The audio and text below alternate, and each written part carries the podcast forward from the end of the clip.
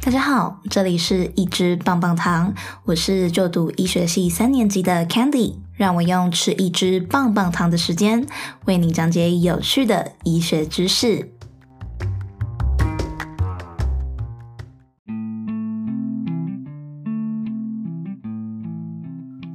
Hello，大家好，欢迎回到一支棒棒糖。今天想要跟大家讨论的是，你觉得用鼻子呼吸比较好，还是用嘴巴呼吸比较好呢？好，这边真的没有要推崇一些什么有的没的呼吸法了，或者说这呼吸法可以帮助你，可以什么改变你的人生啊，什么的都没有。这边只是想要从生理上的结构去跟大家探讨，说到底是用鼻子呼吸比较好，还是用嘴巴呼吸比较好呢？好，给大家两秒钟的时间想一下。好，OK。所以呢，其实呢，以生理上的结构来说，以鼻子呼吸会比较好。为什么呢？其实是因为我们的鼻子上面有鼻毛，还有其实人的鼻子里面是有分三个鼻甲的，有上鼻甲、中鼻甲、下鼻甲。所以这个鼻甲，你可以想象说，人的鼻子里面不只是一个洞而已，就是说它有三个就是通道这样子。那在这个三个通道之间呢，那鼻毛以及这个鼻甲呢，可以拦截空气中比较大的悬浮粒子或是微粒，所以呢，其实用鼻子呼吸来说会比较好哦。那大家可以猜猜看，用鼻子可以阻挡的粒子大小大概有多大呢？好，想好了吗？好，其实鼻子可以阻挡的粒子大小大概就是 PM 十。什么是 PM 十呢？其实大家很常听到什么叫 PM 二点五嘛。其实这个 PM 呢，它的全名叫做 Particulate Matter。Particulate Matter 就是其实就是嗯。Particularly 就是说很小的意思，就是微微小。Particularly 就是 p 就很小的意思。那 matter 其实就是指粒子或者物质。那所以这个 PM 其实就是指微粒的意思。那再听到什么什么 PM 这个二点五或者是 PM 十这个的，这里面所提到的十和二点五所指到的单位是什么呢？其实就是 μm，也就是所谓的微米。那以鼻子来说呢，其实鼻子可以阻挡的是 PM 十以上的东西，也就是啊十微米以上的粒子。那如果是介于啊二点五到十之间，或者是二点五到六之间，这样子的微粒其实就会进入到你的肺里面。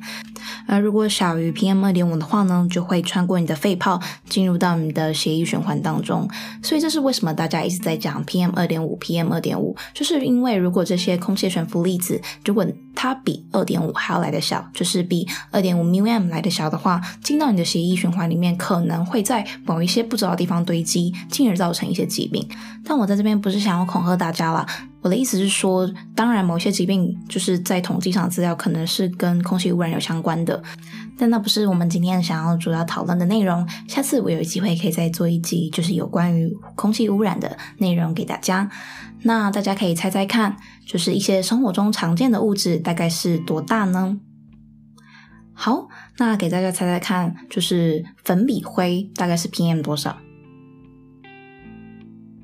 好，粉笔灰其实大概在 PM 十，所以其实不太有可能就是教师因为就是吸太多粉笔灰，然后得肺癌啊，或者是就是得到一些呼吸相关的疾病，因为基本上它会卡在他的鼻毛跟鼻甲了。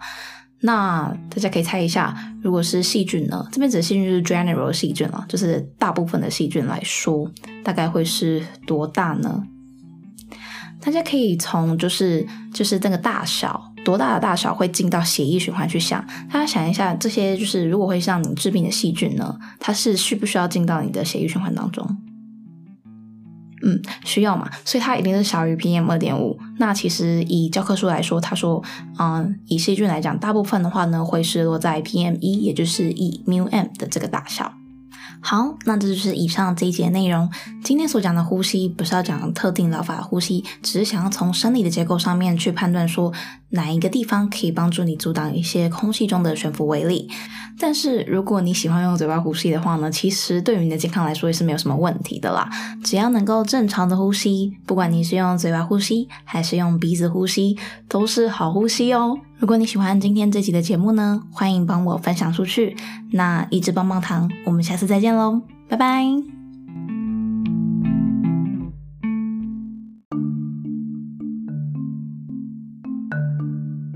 如果你喜欢今天这一集的话呢，请不要忘了到 Apple Podcast 帮我给分，留下评论，这样子可以让更多人听到这一集哦。也欢迎你 IG 搜寻酱料新生，就可以找到我，到那边跟我进行互动。那希望可以再看到你哦。Candy 祝你有一个美好的一天。